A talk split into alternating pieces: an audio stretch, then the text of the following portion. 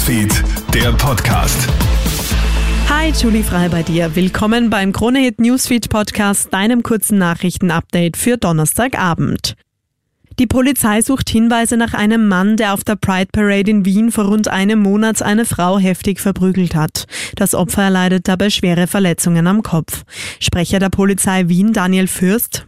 Wir gehen momentan davon aus, dass sich die Tat im öffentlichen Raum abgespielt hat. Das heißt, wir hoffen uns, dadurch, dass wir in einer Großstadt sind, hier viele Menschen den ganzen Tag verkehren, dass es hier auch Zeugen gibt, die etwas wahrgenommen haben. Daher ersuchen wir als Wiener Polizei auch alle Personen, die eventuell etwas wahrgenommen haben, sich beim Landeskriminalamt Wien zu melden. Weitere Infos findest du auf kronehit.at.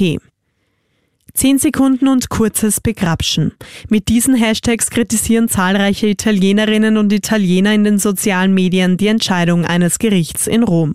Ein Schulhausmeister soll einer 17-jährigen Schülerin auf einer Treppe in die Hose gefasst und ihr Gesäß berührt haben. Das Gericht hat den Schulwart jedoch freigesprochen. Die absurde Begründung, der Übergriff habe weniger als 10 Sekunden gedauert. Müssen wir uns wegen des Klimawandels Sorgen um unser Trinkwasser machen? Das Landwirtschaftsministerium stellt heute Pläne vor, um das Grundwasser zu sichern. Denn bis 2050 wird sich der Wasserbedarf um 5 bis 7 Prozent erhöhen. Roman Neunteufel von der BOKU Wien zu Puls 4. Wir hatten jetzt eine sehr trockene Periode, seit 2015 eher immer unterdurchschnittliche äh, Niederschlagsereignisse über Jahre. Das heißt, dass wir hier jetzt einfach niedrige Stände sehen, ist beinahe normal. Aber natürlich muss man ähm, dem Ganzen ein Augenmerk schenken, darf man nicht übersehen, äh, das genau zu monitoren und äh, zu schauen, wie sich das in Zukunft entwickelt. Und der Klimawandel wird mit höheren Temperaturen auf alle Fälle diese Phänomene, stärkere Verdunstung, vielleicht längere Trockenperioden und so auf alle Fälle verstärken.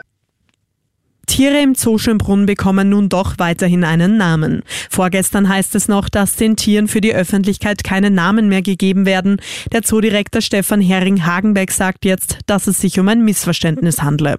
Was sich jedoch ändern soll, es wird keine öffentlichen Abstimmungen mehr zu den Namen geben und die Tiere sollen künftig nicht mehr als Marketinginstrumente verwendet werden. Das war's soweit von mir. Alle Updates findest du wie immer im Kronehit Newsfeed und auf kronehit.at. Schönen Abend dir dir. Krone Hits, Newsfeed, der Podcast.